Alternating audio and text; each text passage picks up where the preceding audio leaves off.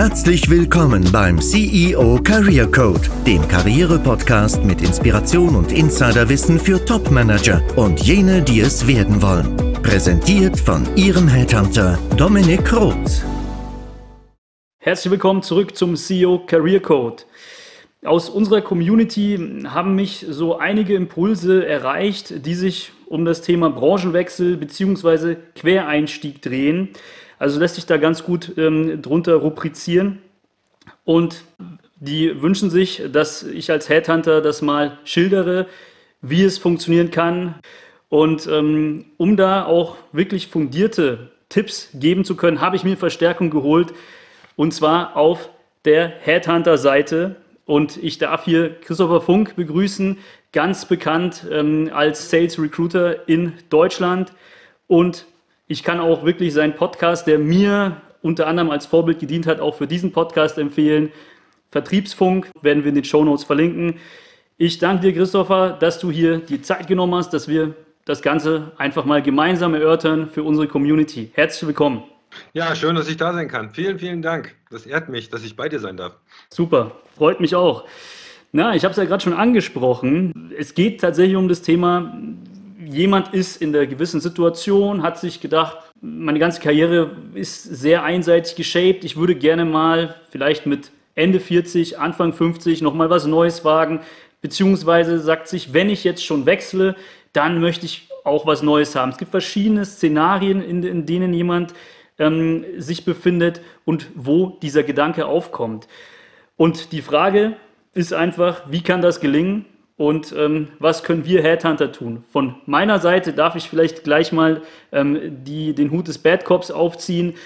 Ist leider, das können wir auch gleich diskutieren, ist leider immer so die Direktive, naja, über Headhunter fun funktioniert es nicht unbedingt so gut, denn wir werden ja dafür bezahlt, dass wir jemanden finden, der 35 Jahre in demselben Bereich gearbeitet hat wie ähm, für den Bereich, für den wir jetzt auch suchen. Und ähm, da die Offenheit höchstens als sozusagen Füllkandidat, ja, beziehungsweise als zusätzlicher Kandidat vorherrscht.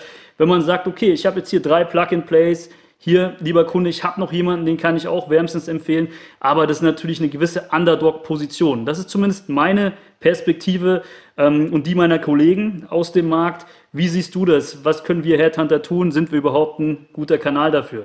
Ja, also das war schon ein super Einstieg in das Thema. Ähm, ich muss gleich noch mal was dazu sagen, äh, was es grundsätzlich für die Karriere bedeutet. Ähm, als Headhunter, ja, bin ich bei dir. Ähm, wir werden natürlich dafür bezahlt, äh, möglichst den perfekt passenden Kandidaten zu finden.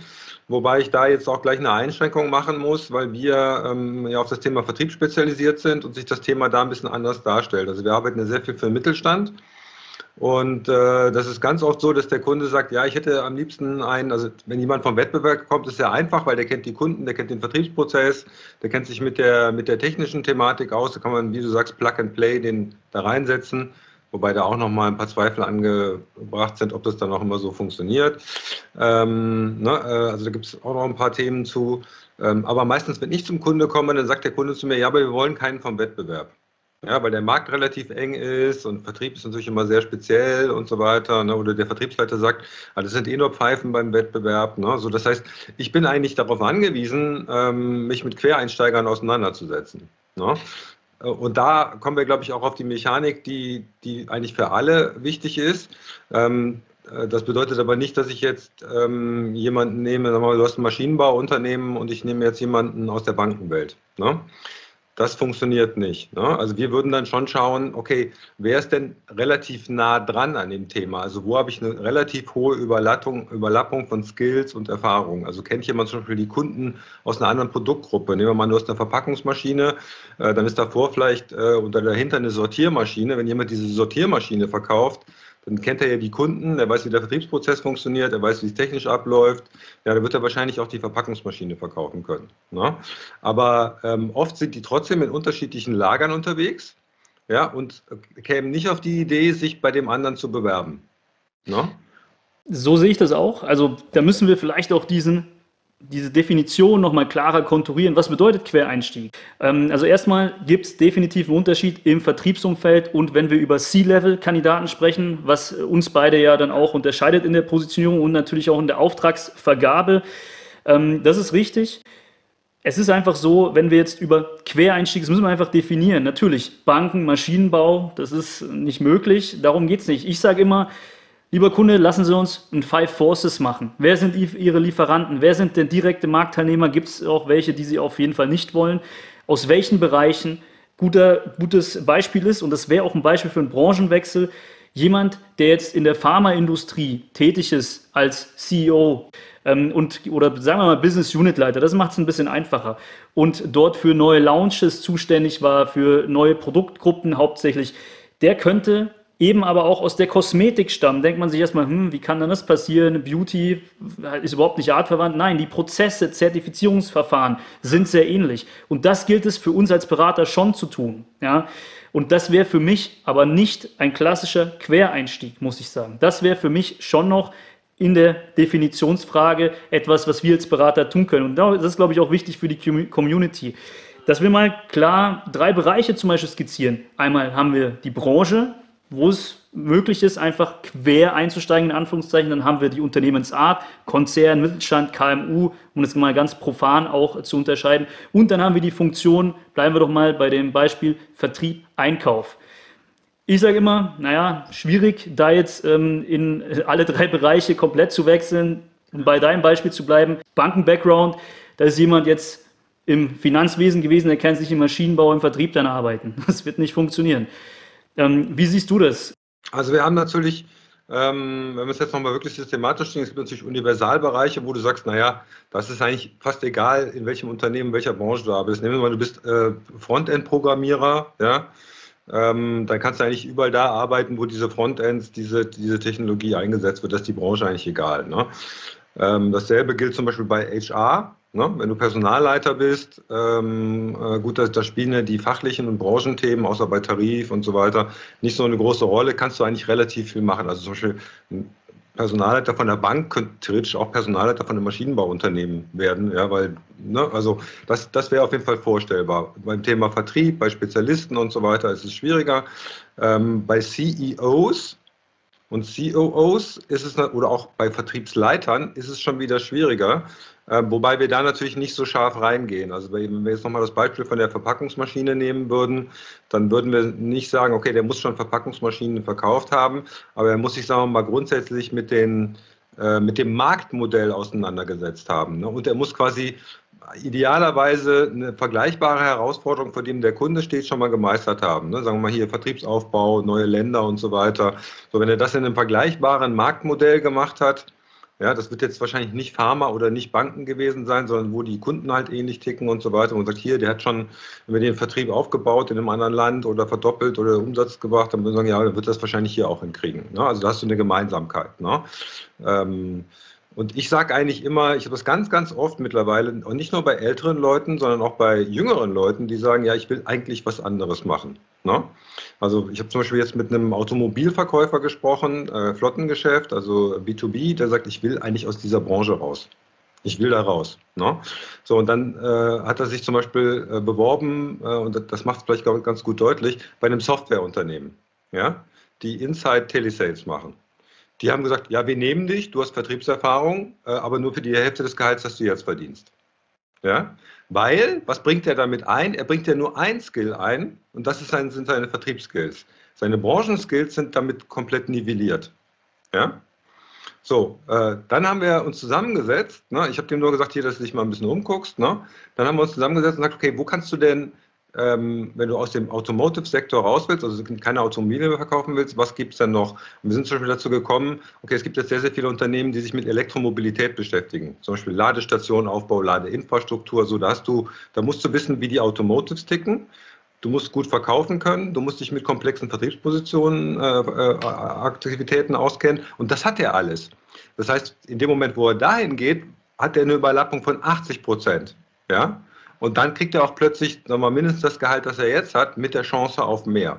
Und das ist, glaube ich, immer die Kunst bei Quereinstieg, wenn du jetzt sagst, ja, ich, äh, ja, ich bin jetzt irgendwie Verkaufsleiter und ich würde gerne HR-Manager werden, dann, dann wird es schon schwieriger. Ne? Oder ich würde gerne ähm, Entwickler werden oder sowas, dann sagt man, okay, dann musst du ja bei Null anfangen. Das bringt mir alles, was du bei Verkaufsleiter gelernt hast, würde dir jetzt an der Fachfunktion nichts mehr bringen. Ne? Je, je höher die Führungskraft wird, kann man da nochmal Abstufungen machen. Ne, das sieht man ja auch. Also wenn du gerade so bei den ähm, ähm, großen amerikanischen Konzernen guckst, von wo nach wo die CEOs wechseln, da geht es, glaube ich, eher so um die Art des Managements. Ne? Also da wechseln die auch komplett in andere Branchen rein und so weiter. Funktioniert mal, funktioniert nicht. Aber jeder, der, dem, der einen Quereinstieg jetzt oder Querumstieg eigentlich machen will, würde ich immer empfehlen, guck, dass du möglichst viel von deinem Know-how in die nächste Position einbringen kannst. Ich glaube, darum geht es. Es geht weniger um das Thema Branche, sondern Know-how. Wir nennen das ja auch Track Record dann im Executive Search.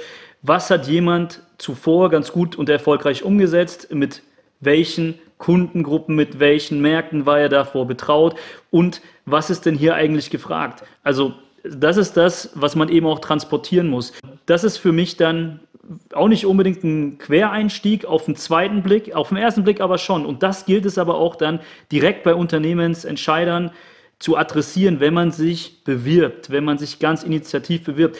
Wir Headhunter haben schon die Aufgabe, das zu hinterfragen. Und das wäre für mich etwas, was wirklich vertretbar ist. Ganz gut, dass du es ansprichst. Es geht um Track Record. Es geht darum, was habe ich zuvor gemacht? Ist das transferierbar auf die, auf die neue Rolle, weil es dieselben Kunden sind, weil es ähnliche Märkte sind? Das meinte ich eben auch mit Beauty, Pharmaindustrie als Beispiel. Das ist ganz wichtig, da muss man genauer hinschauen, da brauchen wir auch einen kompetenten Vermittler. Ich sage immer, idealerweise ist man selber der Vermittler dieser Kenntnisse. Ja, wenn wir dann mal ins, in die Umsetzung gehen und da sage ich immer, es muss so schnell wie möglich ersichtlich sein. Es darf jetzt nicht die ganz andere Branche bei demjenigen, an dem ich die Unterlagen schicke, sofort aufploppen. Und wenn wir ehrlich sind, ähm, viele Recruiter, die sind auch nicht so gut dann immer gleich informiert. Die, ähm, ich sage immer, gehen Sie direkt an die Entscheider ran, an die Entscheiderebene. Wenn es jetzt ein Sales Manager ist, an den Vertriebsleiter initiativ, gibt es äh, multiple Möglichkeiten, das zu tun. Oder eben, wenn man Vertriebsleiter ist, an den Geschäftsführer, vom Geschäftsführer dann an Aufsichtsräte, Unternehmensinhaber. Ähm, diejenigen, die den Podcast hier verfolgen, die wissen, dass es dazu genug Folgen gibt, auch ähm, Thema verdeckter Arbeitsmarkt. Um das Ganze kurz zu fassen, ähm, es geht tatsächlich darum, dass man direkt adressiert erstens und zweitens mh, die Schnittpunkte herausarbeitet. Und ich finde immer, ein ganz gutes Tool ist entweder so ein guter Executive Summary CV, beziehungsweise so ein Deckblatt, wo ich einfach schon drauf eingehe, dass ich einfach, das soll als erstes in, ins Auge springen und nicht, dass es eine andere Branche ist, sondern dass es sogar ähnliche Bereiche waren, die, mein, die durch meinen Track Record transportiert werden. Äh, ja, kann man machen. Also da scheiden sich wirklich die Geister. Ähm, ich bin eigentlich immer ein Freund davon, dass ich immer sage, okay, eigentlich, es muss aus dem Lebenslauf aber auch hervorgehen. Du kennst es ja auch viele Recruiter oder auch viele in der Zielgruppe Führungskräfte, die überblättern erstmal das Deckblatt. Die gucken erst auf den Lebenslauf, okay, ist da irgendwas dabei, was mich triggert und dann gucken sie sich den Rest an. Das heißt, Du kannst das, das, Deckblatt gestalten, wie du willst. Wenn der Lebenslauf halt danach unschlüssig ist, dann wird es nicht funktionieren. Ne? Und äh, ich empfehle ja da auch immer, wenn du jetzt sagst, okay, ich habe jetzt, äh, was ist ich, ich habe jetzt zum Beispiel Leute, die sagen, ja, ich könnte mir vorstellen, als Projektleiter zu arbeiten, ich könnte mir auch vorstellen, als Führungskraft zu arbeiten oder halt als Fachkraft im Vertrieb. Ne? Dann habe ich gesagt, dann brauchst du eigentlich drei Lebensläufe. Richtig. Ja? Wenn der Record das hergibt, ich, die haben das alles schon gemacht, brauchst du drei Lebensläufe und in dem Projektlebenslauf hebst halt die ganzen Sachen hervor, die das Thema Projekt sind und schiebst die anderen Sachen ein bisschen in den Hintergrund und in den anderen Sachen halt ähnlich. Ne? So dass, dass, wenn du da drauf guckst, sagst ah stimmt, hat er, also im Endeffekt geht ja der, der Adressat mit so einer Checkliste vor. Ne? Hat er was gemacht, hat er gemacht, hat er gemacht, alles gut, interessant, weiter. Ne? Und wenn das Häkchen fehlt, dann, dann halt nicht. Ich glaube, die, die, die durchschnittliche Betrachtungsweise eines Lebenslaufs in Deutschland ist ungefähr 45 Sekunden. 45 Sekunden, das ist nicht viel, ja. Wenn die ersten 10 Sekunden überzeugend sind. Das kommt noch dazu. Ich glaube, was wir, was wir sagen ist, das Deckblatt muss erstmal triggern. Danach ähm, darf der Lebenslauf nicht der Standard sein, den ich sonst rausschicke, sonst ist es ja nicht, sonst ist es ja konträr zu dem, was ich eigentlich verspreche. Klar, das, was du sagst, ergänzt es. Ja? Das Deckblatt muss triggern, die ersten 10 Sekunden für die weiteren 35 Sekunden, sagen wir mal, und die müssen dann auch spezialisiert, individualisiert sein auf den Bereich, den ich auch adressiere. Das ist, glaube ich, eine ganz wichtige Nachricht auch. Immer individualisierte Unterlagen rausschicken, lieber 20 als 200. Genau, und äh, am besten nochmal jemanden haben, der es halt auch gegencheckt. Ne? Also jemand, der sich vielleicht nicht so damit auskennt, der einfach mal drüber guckt und sagt, okay, wen wolltest du denn damit ansprechen? Ja, was wolltest du denn damit, was wolltest du denn damit ausdrücken? Ne? Dass man, weil selber ist man da oft betriebsblind. Also ich glaube, ich habe zwei Wochen gebraucht, um meinen Lebenslauf von fünf auf zwei Seiten runterzudampfen. Das war ein sehr, sehr schmerzhafter Prozess, ja. Aber es hilft natürlich. Ne? Also wenn du es nicht in, äh, in ein oder zwei Seiten ausdrücken kannst, dann helfen dir die fünf Seiten auch nichts, weil fünf Seiten guckt sich keiner an. Ja, ja also die, die fünf Seiten sind dann schön für dich. Das ist schön, dass du das alles gemacht hast. Die Frage ist immer Relevanz und Relevanz stelle ich nur her durch Deckungsgleichheit und es soll halt schnell konsumierbar sein. So, das sind diese beiden Direktiven, die ich immer mitgebe. Und gut, dass du es auch nochmal explizit angesprochen hast. Ich ähm, predige das auch immer, individualisierte Unterlagen. Das ist schon mal ein ganz wichtiger Tipp, denke ich. Dann hatten wir auch so ein bisschen gesprochen über Headhunter. Klar, ist deren Job, ja, ähm, das näher zu hinterfragen, aber dann, man sollte tatsächlich auch eine gewisse ähm, Überschneidung schon mal schnell konsumierbar machen, beziehungsweise sich auf den Pitch vorbereiten. Ich habe heute, ich glaube, das war heute früh sogar, ein typisches Beispiel, eignet sich fast jeden Tag. Ähm, da kam jemand auf mich zu, der war Leiter Marketing in der Automatisierungstechnik. Also das ist so sein Home-Turf. Und ich muss sagen, sehr seltenes Profil, ja, wirklich selten und sehr spezifisch, hat mich echt gefreut. Ich fand es nur schade, dass ich eine Sales Director-Rolle ähm, ausgeschrieben hatte dafür und ähm, habe einfach mit ihm trotzdem das Gespräch gesucht und ich, weil ich es auch so gut fand, der hat tatsächlich versucht, es rauszuarbeiten, was sind Business Development relevante Themen und das war auch jemand, der jetzt nicht nur Marketingkonzepte, Kampagnen etc. gemacht hat, sondern der wirklich sich auch am ROI hat mitmessen lassen, mit teil hatte, weil es nie in der Kaltakquise kein typisches Sales-DNA vorhanden, aber er weiß schon, worauf es im Sales ankommt und der hat auch kommissarisch mal ein Sales-Team geführt, also der wüsste das schon, wäre jetzt offen gestanden nicht mein Prio 1-Kandidat, aber ich überlege schon, den mit, ins, äh, mit, mit aufzunehmen als weiteren Kandidaten, Perspektiven zu erweitern. Ich habe ihm auch gleich gesagt, ich schätze die Chancen nicht groß sein, aber ich finde, er hat es genau richtig gemacht. Wenn ich jetzt keine anderen Kandidaten auch hätte, dann denke ich schon, dass er mir genug mit, zur, mit an die Hand gegeben hat, mit dem ich auch spielen könnte. Ich wollte gerade sagen, es muss ein großer Laden sein, wenn du einen Leiter Automat Marketing, Automatisierungstechnik, weil was machen die denn? Die machen ja ein paar Prospektchen, ein paar Messestände, ein paar bunte Bildchen und das war's eigentlich, ja. ja, sollte man denken, der war tatsächlich schon sehr stark auch mit Business Development betraut. Das wieder Sinn. Genau, und das hat er rausgearbeitet. Sein Titel war aber Leiter Marketing. Und das war das, was mir dann auch so negativ eher aufgeploppt ist noch. Hätte, also Business Development, die Aspekte, die waren interessant. Also für die, wie gesagt, für die Rolle wird es wahrscheinlich nicht hundertprozentig passen, aber Business Development, da werden gute Leute immer gesucht. Also ich werde den auf jeden Fall zumindest mit aufnehmen. Da übrigens nochmal ein guter Tipp. Also der Lebenslauf ist ja kein offizielles Dokument. Ne? Also du musst in diesem, also ich, ich würde niemandem empfehlen, in dem Lebenslauf zu lügen aber es gibt Interpretationsspielräume. Zum Beispiel, wenn wir jetzt das Beispiel von diesem Leiter Marketing nehmen wollen, wenn ich mir jetzt auf eine Sales-Position stelle würde, würde ich jetzt da nicht Leiter Marketing reinschreiben, sondern man könnte auch zum Beispiel schreiben, verantwortlich für Business Development ne, und dann in Klammern als Leiter Marketing oder sowas, dann hast du es anders, anders schon geframed. Da steht aber Business Development im Vordergrund. Ne? Und das sind alles so Tipps, die man immer, manchmal haben die Leute ja vollkommen kryptische Jobbezeichnungen, wo ich immer denke, was hat der da gemacht, ja? Head of äh, Big Accounts äh, Compliance Management oder sowas und denkst du, äh, was, hat, was soll denn das für ein Job gewesen sein? Ja? Ähm, für die Leute, die das jahrelang gemacht haben, ist natürlich logisch, aber für die externen würde ich auch da empfehlen, äh, eine Jobbezeichnung reinzunehmen, wo halt jeder normale Adressat was sich darunter vorstellen kann. Gilt übrigens anders für Stellenanzeigen auch. Ja. Klar, das machen, das machen viele falsch. Ja. Ähm, vor allem, was, was ist, es gibt kein Gesetz, äh, in dem drin steht, es muss so aussehen wie im Arbeitszeugnis. Die Unterlagen sind die Eintrittskarte und ich muss den Fuß in die Tür bekommen und das ist legitim. Wie gesagt, er hat den Lebenslauf super aufbereitet, das Deckblatt hat mich total angesprochen, nur dieses Leiter-Marketing ist natürlich dann sehr salient nochmal aufgefallen. Wenn er das noch irgendwie verschönigt hätte durch Leiter Business Development oder ähnliches, ähm, dann wäre ich vielleicht noch weniger kritisch im Gespräch gewesen. Es geht ja nicht darum zu tricksen. Es geht darum schon, aber erstmal ins Gespräch überhaupt zu kommen und nicht vorher ausselektiert zu werden. Und darüber sprechen wir hier. Das ist so der Tipp, den wir vielleicht geben können. Genau. Es gibt einen, äh, einen Spruch aus dem Vertrieb, der heißt, äh, alles, was du sagst, muss wahr sein, aber nicht alles, was wahr ist, muss gesagt werden. Gut. ja, ich, ich habe noch einen Spruch.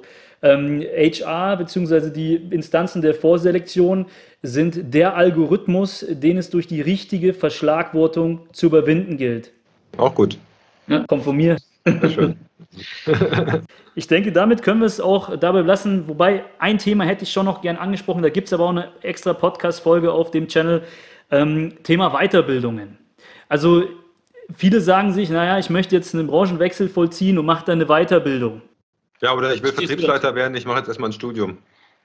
Ja, also ich sehe es auch so. Der erste Gedanke sollte nicht sein, ähm, wenn ich ein CDO bin, dann bin ich nicht für meine Tool-Kenntnis, dass ich mich mit allen Tool, Tools äh, auskenne, die es gibt in der Buchhaltung oder in allen anderen Bereichen des Unternehmens. Dafür bin ich nicht präferiert, sondern ich positioniere mich als derjenige, der beispielsweise Prozesse in ein digitales Setup bringen kann, Digitalisierung bedeutet einfach konzeptionelle Fertigkeiten. Das sage ich auch nochmal in der Folge, da gehen wir zum Beispiel genauer drauf ein. Der erste Gedanke sollte nicht sein, welche Weiterbildung brauche ich, sondern was in meinem Track Record ist relevant und das haben wir auch, glaube ich, anfangs schon besprochen.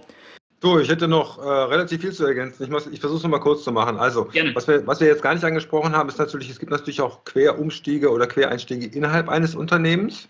Ja, das ist meistens deutlich einfacher. Das siehst du auch, weil zum Beispiel, wenn man sagt, hey, das ist ein perfekter Projektleiter, wir haben jetzt gerade in der Abteilung Projekte, also äh, fragen wir den mal, ob er das machen kann oder ich frage, ob ich das machen kann. Ne? Also siehst du ganz oft, dass Leute innerhalb eines Konzerns, eines größeren Unternehmens unterschiedliche Rollen wahrgenommen haben. Also das geht auf jeden Fall. Ich habe jetzt zum Beispiel auch gerade mit einer Vertriebsleiterin gesprochen von einem großen Ingenieurunternehmen. Ähm, die hat angefangen in der Consulting-Abteilung. Die haben eine interne Consulting-Abteilung. Das ist natürlich mega geil, weil die sind ja quasi in allen Problembereichen äh, äh, komplett abteilungsübergreifend drin. Und danach konnte sie sich eigentlich ihren Job aussuchen, hat aber auch über mehrere Abteilungen dann nochmal gewechselt, unterschiedliche Funktionen wahrgenommen. Und das ist natürlich auch schön, wenn du eine breite Basis hast, wenn du dir später überlegen willst, was du danach machen willst. Das ist, glaube ich, nochmal ganz wichtig. Dann, ich glaube, dass das Studium meistens äh, zu hoch gehängt wird. Ich hatte letztens noch mal ganz, ganz kurz noch die letzte Minute einen Fall, da hat ein Arzt mich angesprochen, der ist jetzt Projektleiter Digitalisierung für einen Krankenhausverbund und hat gesagt, er würde gerne jetzt noch ein Studium draufsetzen, weil äh, ähm, da würden immer die, die Controller würden immer zu ihm kommen und würden ihm Zahlen zeigen und er würde die Zahlen nicht verstehen. Ja, da habe ich gesagt, also da wird dir ein Studium nicht helfen, äh, auf jeden Fall kein BWL-Studium. Ähm, äh, wenn du die Zahlen nicht verstehst, musst du sagen, hey Leute, ich verstehe die Zahlen nicht. Stellt die mal so dar, dass sogar ich die verstehe. Das ist nämlich deren Job, die Zahlen so darzustellen. Ja? Und äh, da macht es keinen Sinn, jetzt noch ein Studium dran zu hängen, dass, du, dass die quasi zu blöd sind, dir die Zahlen zu präsentieren. Ne? Und dann habe ich gesagt, und wenn du jetzt ein Studium machst, dann mach eins, das dich vor allen Dingen auf der Netzwerkebene weiterbringt. Dann gehst du nicht auf ein Feldwald- und Wiesen-MBA, sondern dann gehst du nach Harvard, äh, nach, nach St. Gallen oder zur LSE, weil da baust du halt das, das geilste Netzwerk der Welt auf für deine spätere Karriere.